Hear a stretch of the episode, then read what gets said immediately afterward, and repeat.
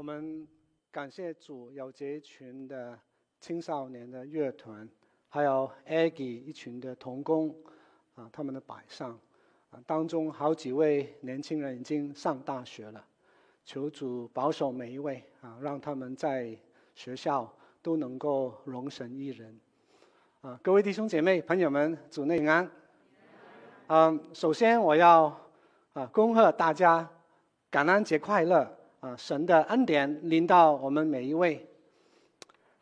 让我们来啊，念今天早上的这段经文，来自诗篇一百二十六篇第一节到第六节。这是一首上行之诗啊。当耶和华将那些被掳的带回锡安的时候，我们好像做梦的人。我们满口喜笑，满舌欢呼的时候，外邦中有人说：“耶和华为他们行了大事。”耶和华果然为我们行了大事，我们就欢喜了。耶和华，求你使我们被掳的人归回，好像南地的河水伏流。流泪撒种的必欢呼收割。那带种流泪出去的，必要欢欢乐乐的带禾捆回来。让我们一起同心来祷告。我们的主，我们的神，我们感谢赞美你，感谢主，你以恩典为我们年岁的冠冕，我们所走过的道路，你都底下知有。谢谢主，你给我们有生命气息。我们能够来到神的面前，无论是在线上，在教会来敬拜侍奉你，主啊，求你的灵与我们同在，你的话语成为我们生命的灵粮，帮助我们在这个末世的时代里面，更能够为主作盐发光。我们这样祷告是奉主耶稣的名求，阿门。啊，曾经。有人出于好意啊，一番爱心，他很坦诚的对我说：“牧师，你讲道的时候呢，常会以负面的例证为开始，带来一种不太舒服的感受。”那我就谢谢这位同工的建议，我以后也啊很特别的注意这一方面。那其实呢，呃，我感觉到我的讲道很多时候就像某些诗篇，啊，以流泪、绝望为开始，以欢呼、盼望来做一个结束。那今天呢，我就尝试把它反过来啊，以欢呼为开始，以流泪做结束。你们觉得好不好啊？看来还是有人不满。其实我很珍惜这位姐妹的建议啊。那在过去这几年里面呢，特别是我们在这个疫情当中，我所听见的、所看到的，实在是太多负面的国际新新闻，很多负面的社会时事。很多家庭的遭遇，很多个人的故事，都带来很多负面的啊感想。那无可否认，我自己也受到影响。那然而呢，在这个灰暗的末世的时代当中，我又岂能在讲台上面作 show 讨人喜欢呢？我唯靠圣灵来指引我，预备信息，并按着正义来分解真理的道。那所以呢，今天你们不要靠我得喜乐，反而呢，你们务要靠主尝喜乐。就好像《帖上罗尼加前书》第五章十六节这样说：要常常喜乐，不住的祷告，凡事谢恩，因为呢。这是神在基督耶稣里向你我所定的旨意。这个喜乐祷告谢恩，这三个字都是一个命令的动词，缺一不可。不但如此呢，神在基督耶稣里所定的旨意就是，你我要常常喜乐，不住的祷告，还有呢，凡事谢恩。那问题是什么呢？当基督徒越是情绪低落的时候呢，他就越不愿意祷告，更不晓得怎么样去感恩。在那个时候，基督徒又怎么能够靠主来喜乐呢？那今天我们来看这个诗篇一百二十六篇，这是一篇上行之诗。上行就是往上走的意思。根据摩西律法，犹太人呢每年三次要回到耶路撒冷来敬拜神。他们从四面八方经过遥远的艰苦的。旅程，最后呢还要爬上这个锡安山，好不容易的来到圣殿里面来敬拜主。这篇诗只有六节经文，却是呢包含了三个动词时态：过去、现在、将来。每两节经文代表一个时态。在疫情当中，当基督徒我们遇到诸般的悲伤难处的时候，诗篇一百二十六篇是我们心灵的这个良药，我们可以从三方面来思考、学习，怎么样靠主常常喜乐呢？那首先，基督徒要回顾过往神他所赐的恩典，再一次尝尝那个时候主恩的滋味，就好像这个。诗篇的作者，他晓得回顾以下两方面。首先，在公元前五百八十六年的时候，南国犹大因为呢他们拜偶像、背叛神，就被神大大的刑罚。于是呢，他的百姓就被掳到巴比伦去。后来呢，在公元前五百三十八年。当波斯王古列打败巴比伦以后呢，他做了一件很不平凡的事，他就下下诏通告全国说：“耶和华天上的神呐、已将天下万国赐给我了，在你们中间凡作他指明的，可以上犹大的耶路撒冷，在耶路撒冷重建耶和华以色列神的殿。”那于是呢，大卫的后裔所罗巴伯他就带领第一批的犹太人回到耶路撒冷。当时呢，这座城也称称为石安啊。那其实呢，在那些犹太人被掳以前呢，耶和华他早已经赐给他们一个应许，在耶利米书二十九章第十节，神说。为巴比伦所定的七十年满了以后呢，我要眷顾他们，眷顾你们，向你们成就我的恩言，使你们轮回啊此地。可是呢，经过那么多年以后啊，那些犹太人他们在巴比伦已经安居乐业了，他们几乎也忘记了神的应许，所以呢，现在那些。犹太人，他们竟然得到释放，可以随时的回到故乡，真的好像梦想成真了，难以相信的。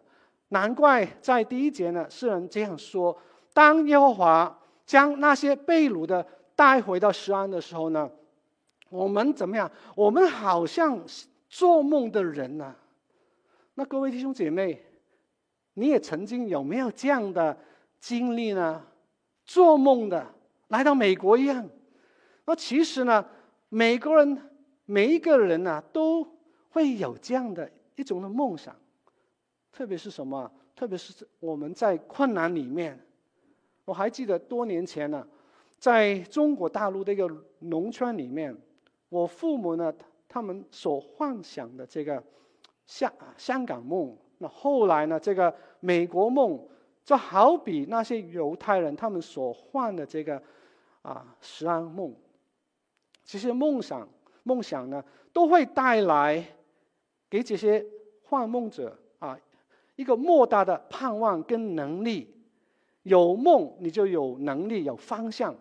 那感谢神，我的父母他们的爱实在是伟大，连他们的梦想也是为了下一代。那如今。他们所期待的是什么呢？就是那好的无比的天国梦，天国梦。那在我们当中，在线上可能有一些朋友们，你也希望得到这个天国梦吗？只要你信靠这位神的儿子耶稣基督，唯有他才能够叫你的梦想成真。那当你成为一个基督徒的时候，你会发现呢，你一辈子就可以靠主常喜乐。每当你回顾过去的时候，你看到神的恩典真的越来越多。所以我的期望，我们当中的朋友们，你真的可以来信靠这位神。那还有呢，当那些犹大犹太人他们终于回到这个锡安的时候呢，他们不但回到耶和华的圣城，他们更是呢回到他们自己的老家，看到这个老家，以致呢他们觉得万分的惊喜，很高兴。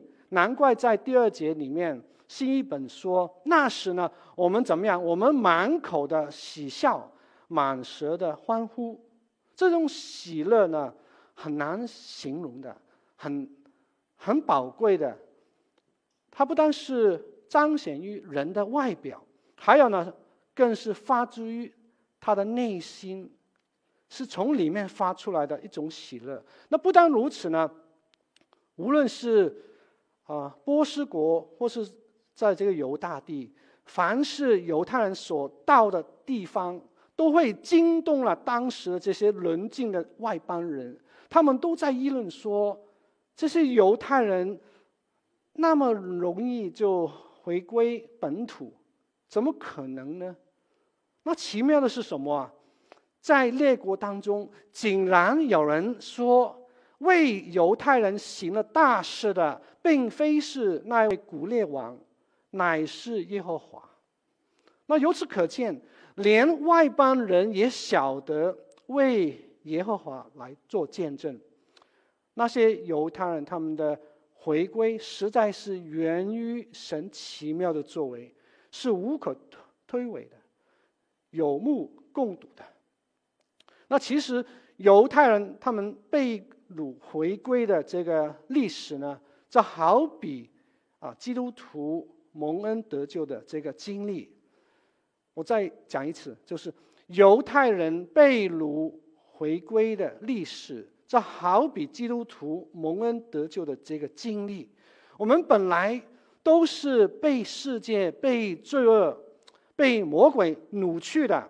可是呢，后来主耶稣把我们从罪恶当中救赎出来，使我们能够回到神的施恩座前，成为一个新造的人，活出新的生活。甚至呢，连一些非信徒看见。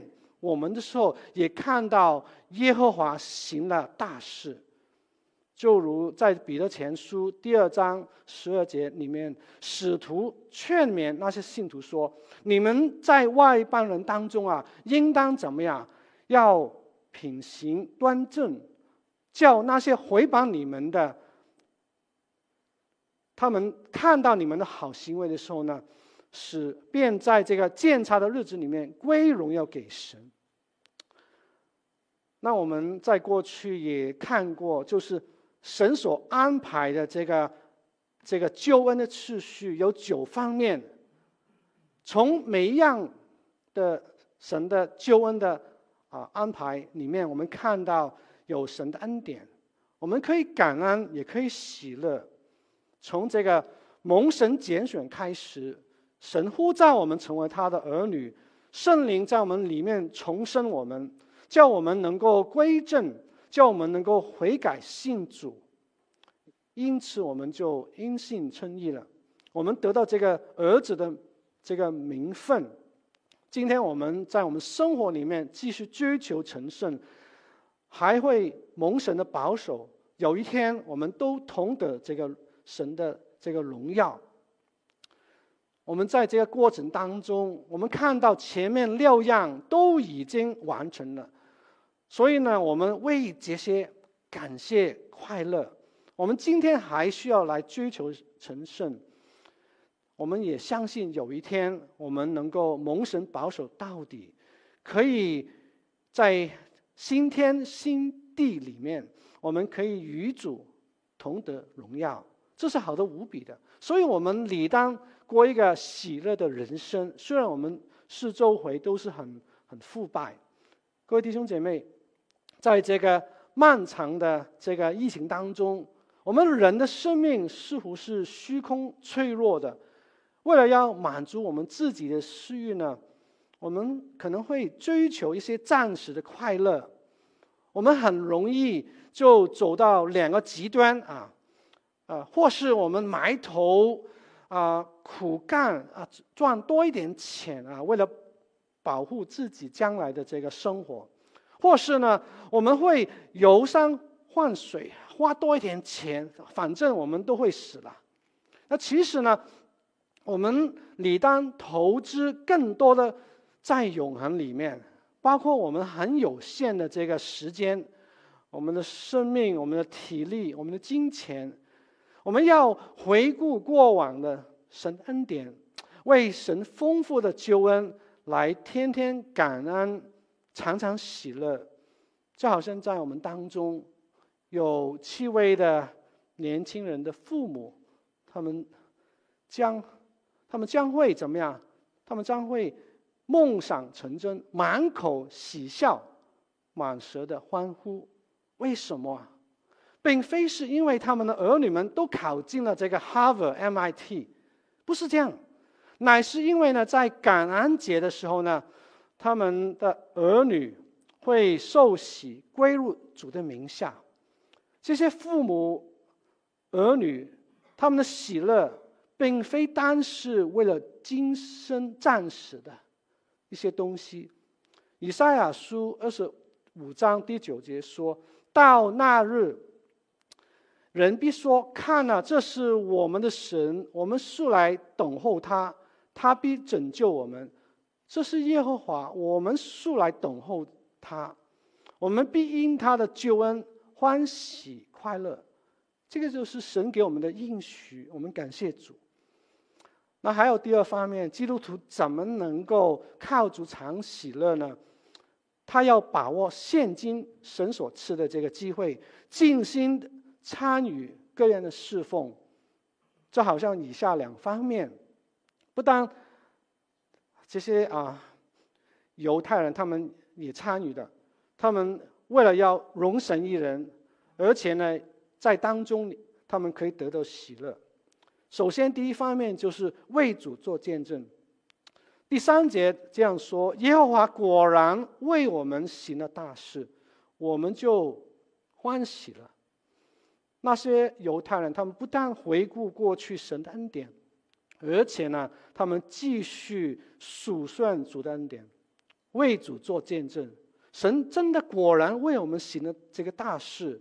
那奇妙的是呢，昔日这个回归者他们所经历的喜乐，今天这个朝圣者还是可以感受到那种喜乐，甚至呢，他们更加惊讶喜乐。为什么啊？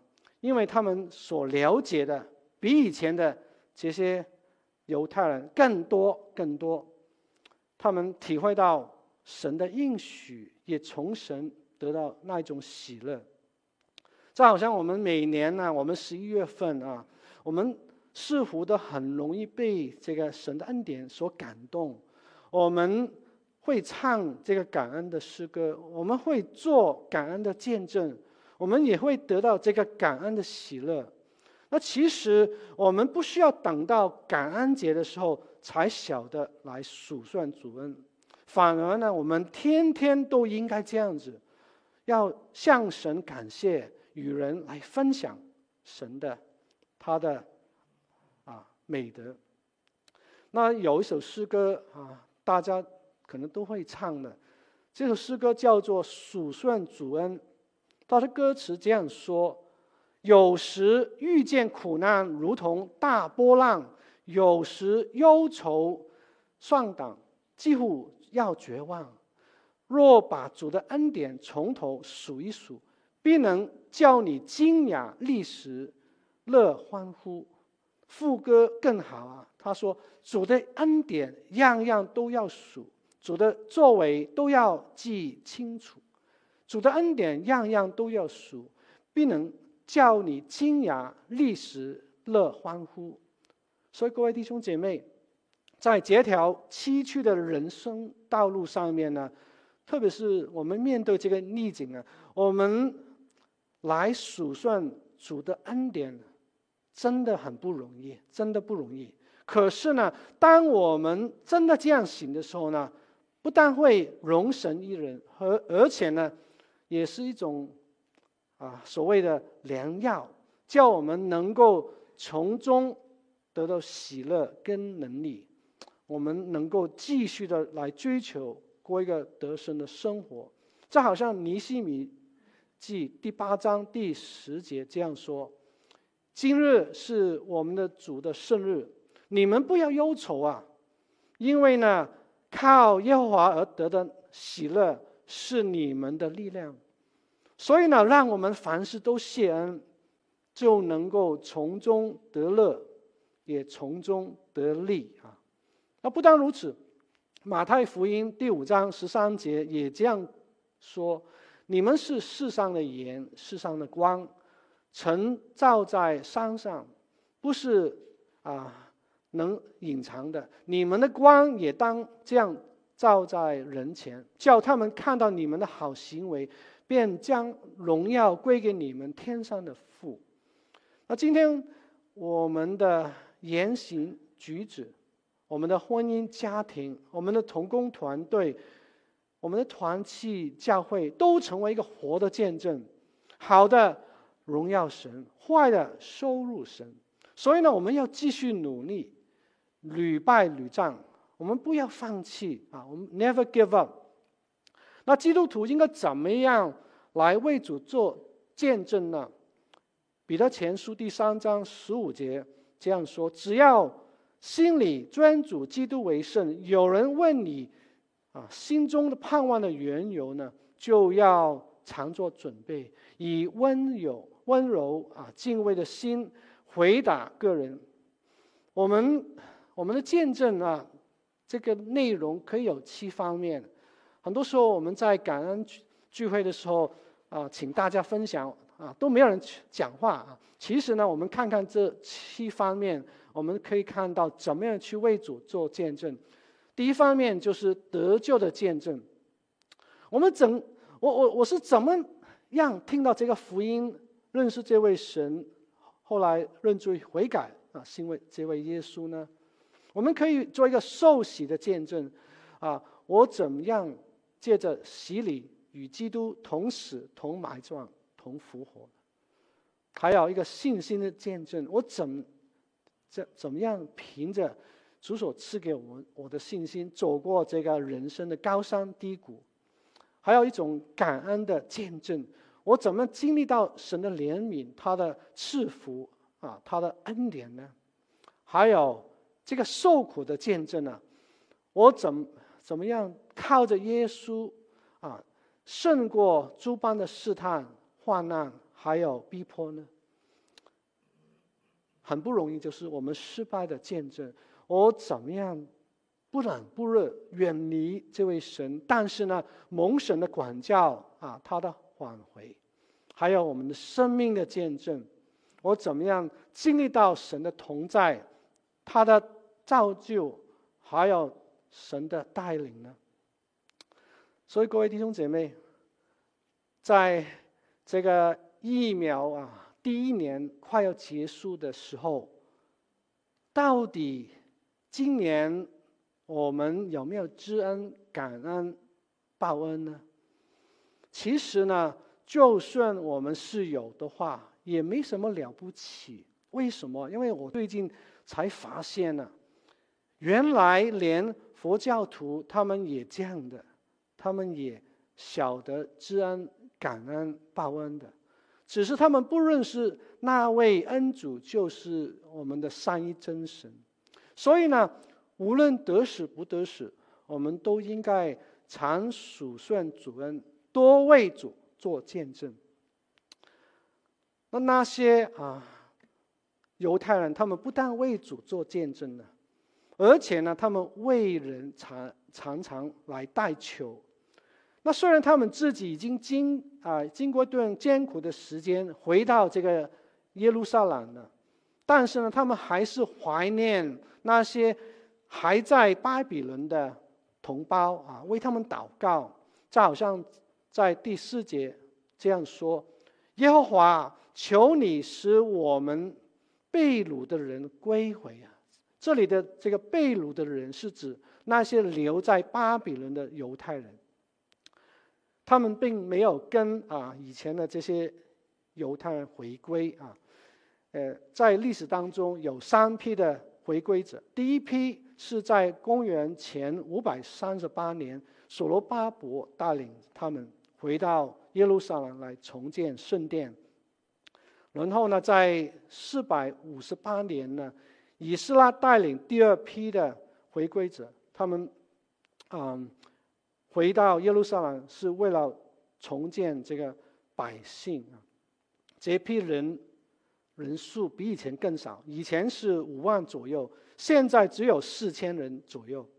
还有第三批，就是在公元前四百四十四年，尼希米就带领这一批。回到耶路撒冷来重建圣城，啊，这批人数啊不清楚啊，但是呢，绝对不会多过以前两批的。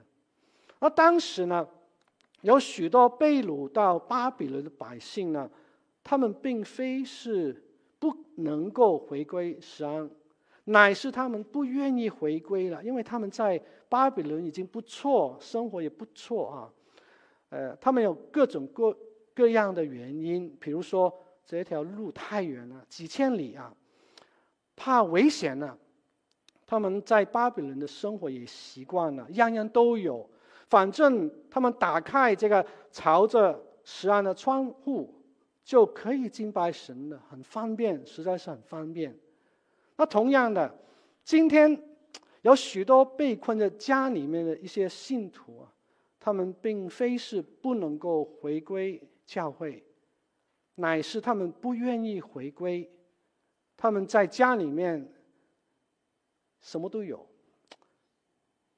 他们会感觉到啊，路太远了，怕危险了，在外面，他们的生活习惯也是啊改变了。反正他们在礼拜天打开这个美门教会的网站，就可以敬拜神了。实在是很方便。那些犹太人不但为被掳之民的回归来代求，而且呢，也为他们属灵的生命来代求。在第四节这样说：“耶和华，求你使我们被掳的人归回，好像南地的这个河水伏流一样。”啊，这是什么意思呢？南地是。以色列的南部啊，在这个地方，因为是靠近沙漠，所以呢是非常枯干的。可是啊，在雨季的时期呢，从远山流下来的大量的雨水呢，啊，可以成为一条河道啊，叫这个河里面的水都满起来啊，几乎一天一个晚上呢。这个花草都会突然啊冒出来的。那各位弟兄姐妹，最近你的属灵生命又如何呢？你觉得自己蛮有热心，还是比较平淡枯干呢？那其实每个基督徒的属灵生命难免也有高有低啊，甚至像以色列的南地那样。我们牧长们也不是例外的。就算我们今天回归到教会，也不代表我们已经回归到真神。可是，我们可以随时来依靠圣灵，按照圣经来为我们自己祷告，为别人来代求，祈求神恢复你我我们的灵命，就好像南地的河水一样，再一次的浮流，滔滔不绝的，直到主再来的时候。那还有第三方面呢？基督徒怎么样靠主，嗯，喜乐呢？他要承受将来神所应许的啊使命。这个这这个啊应许呢，是带有一一个条件的。诗人他啊为了鼓励那些在困苦当中的这些犹太人呢。他就采用一个很简单的一个比喻，来表达啊一条啊带条件的这个应许，在这个第五节呢，他说流泪撒种的必要怎么样？欢呼啊收割，欢呼收割的应许是基于这个流泪撒种的这个条件。那不但如此呢，第六节还补充说。那流泪的，啊，出去的，必要欢欢乐乐的带着禾捆回来。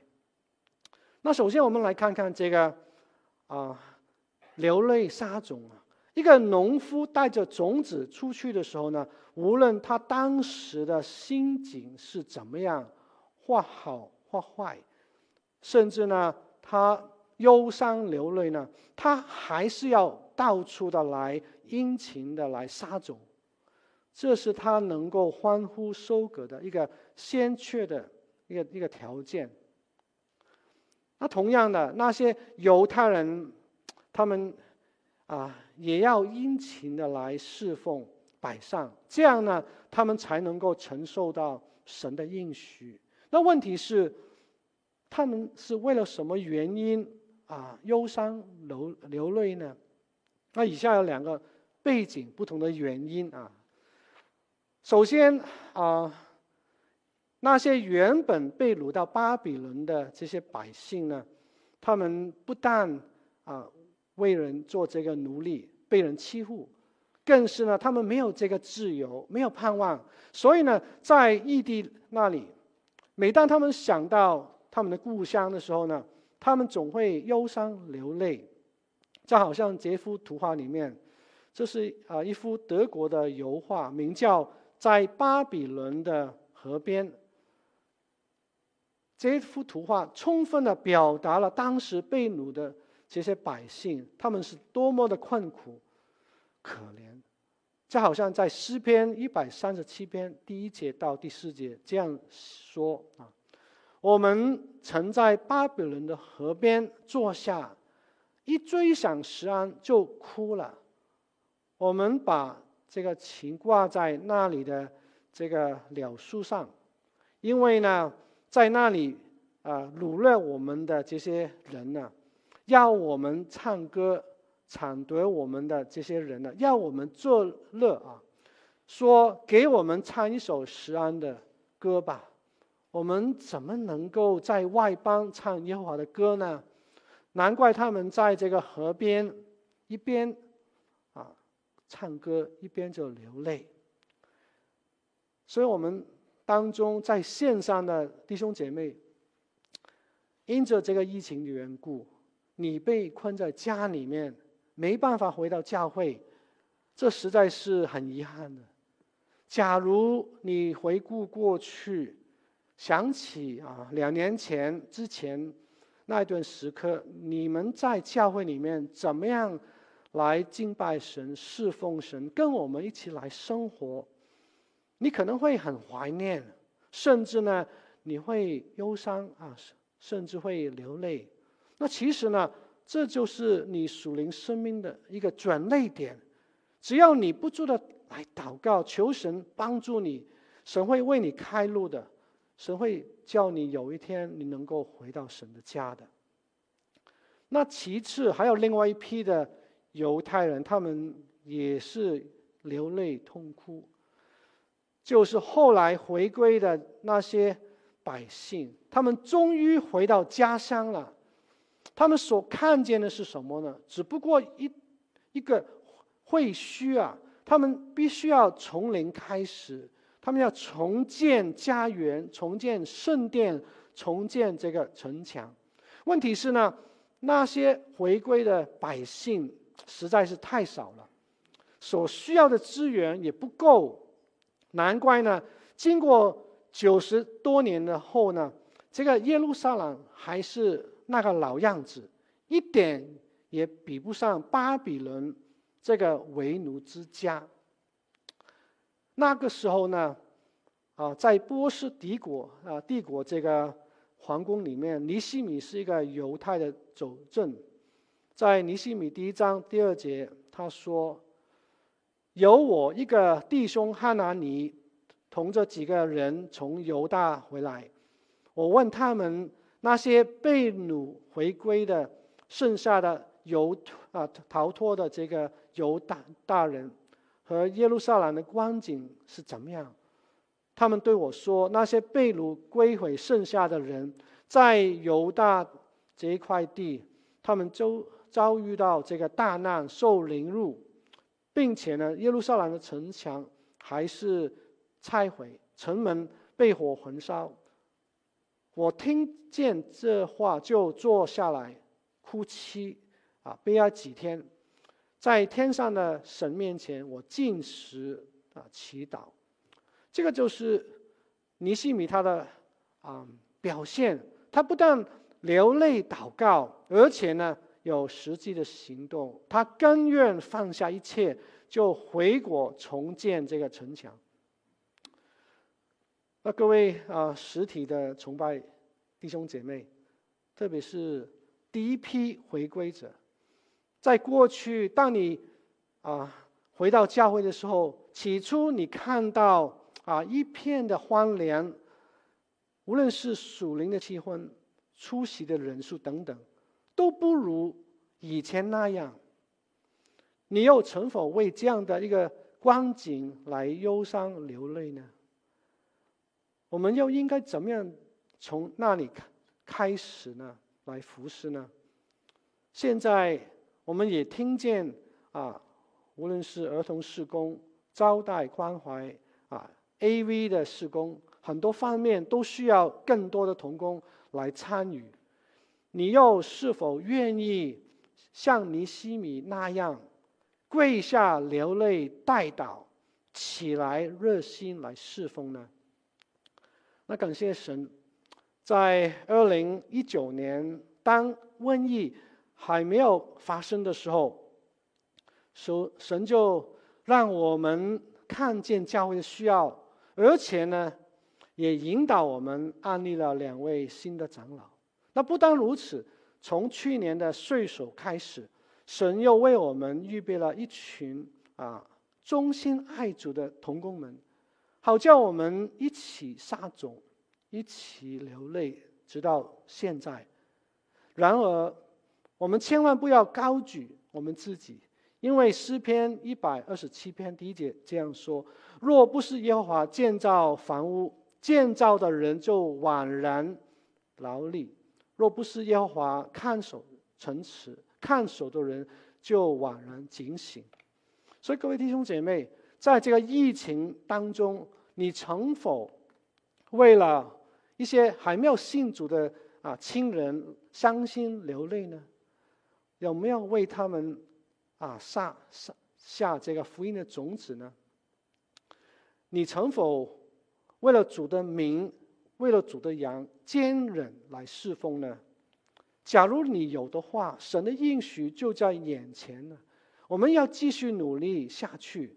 希伯来书第六章第十节这样说：因为神并非啊不公义的，竟然忘记你们所做的工和你们为他名所显的爱心，就是先前侍候圣徒，如今还是侍候我们。愿你们个人都显出这样的殷勤，使你们有满足的指望，一直到底，并且不懈怠，总要效法那些啊凭信心和忍耐承受应许的人。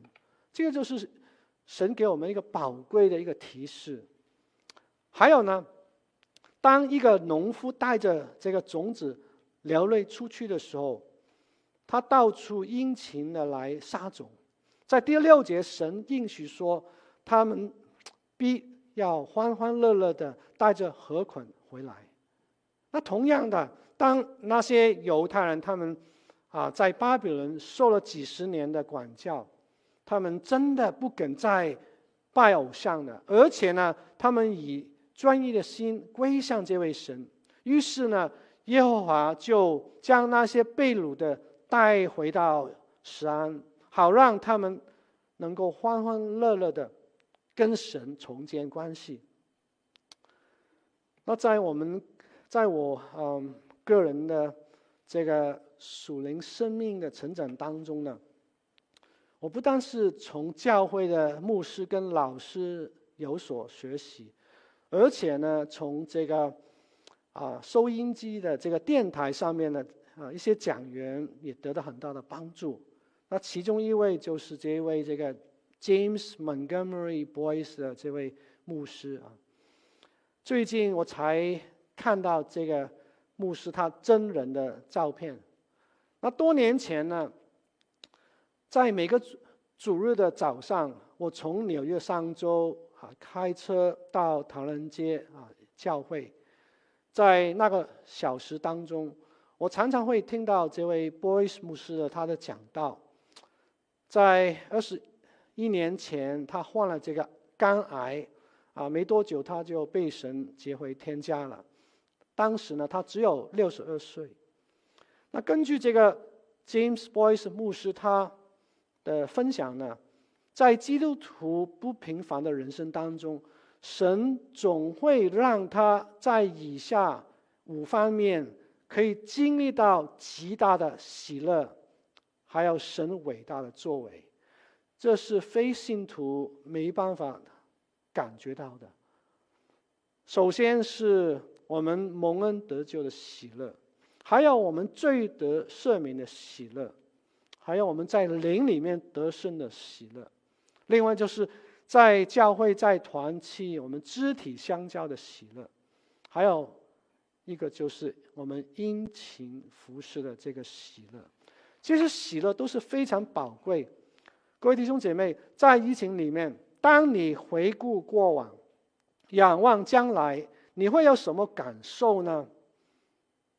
凡是在过去流泪撒种的，将来必要欢呼收割。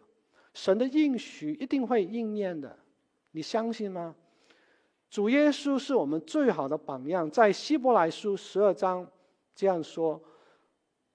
我们既有这样多的见证人啊，如同云彩围着我们，就当放下个人的重担，脱去啊容易缠累我们的罪，全心忍耐奔啊那摆在我们前头的路程，仰望为我们信心创始成终的耶稣，他因那摆在前面的喜乐。就轻看收入，忍受在十字架的苦难，便坐在神宝座的右边。这个就是主耶稣他所给我们的一个见证。那最后，众弟兄姐妹，我再问一次大家：基督徒怎么能够靠主常喜乐呢？我想起我一个最近的一个见证。我自己是，呃，父母四个儿女的这个老大。我记得两年前呢，我的小弟突然有一天，他跟我打电话联络，他提到他自己在那个时候正落在人生的一个低谷当中，他想要我特特别的啊为他祷告。那其实呢，在过去多年来，我都一直跟他有机会啊。传过这个福音，可是呢，他一直没有相信这位主。那这一次呢，我弟弟跟我啊、在电话里面呢，他真的很专心来聆听这个福音，而且呢，他也愿意啊、开始参与附近的教会。那最后呢，他也跟我啊、来做这个决志的这个祷告。那问题是呢，一个人他是否真正的得救呢？除了他本人以外呢，还有谁能够啊确定呢？我也只能够在他的身边继续鼓励带导。那在过去啊半年前，还有最近呢，当我有机会跟我弟弟沟通的时候呢，啊最令我惊喜的是什么呢？就是这一场瘟疫并没有影响他的敬拜跟团契的生活。那不但如此呢。他现在也更多的主动去关顾我们的父母，连我们父母也感觉到他的改变，怎么可能呢？那我的弟弟他这样见证说：“因为呢，我感受到在基督里那种真正的平安跟盼望，是从前没有的。所以我们感谢神啊，人的尽头就是神的开始。”我们继续努力来传扬这个福音，无论得失不得失，总有一天神会为我们开路，带领这些朋友们来信靠耶稣。我们怎么样可以靠主常喜乐呢？三方面：回头看看过去神的恩典，把握今天神给我们的机会，常常为人。来祷告，为主做见证，还有呢，承受将来的这个应许，相信我们虽然流泪撒种，总有一天我们必会欢呼收割的。让我们一起来祷告。哦，主啊，我们谢谢你给我们诗篇二十一百二十六篇，让我们看到我们在地上在困难里面，还是可以靠主常喜乐。求主你带领我们走人生的道路，为你摆上作盐发光。我们这样祷告是奉主耶稣名求，阿门。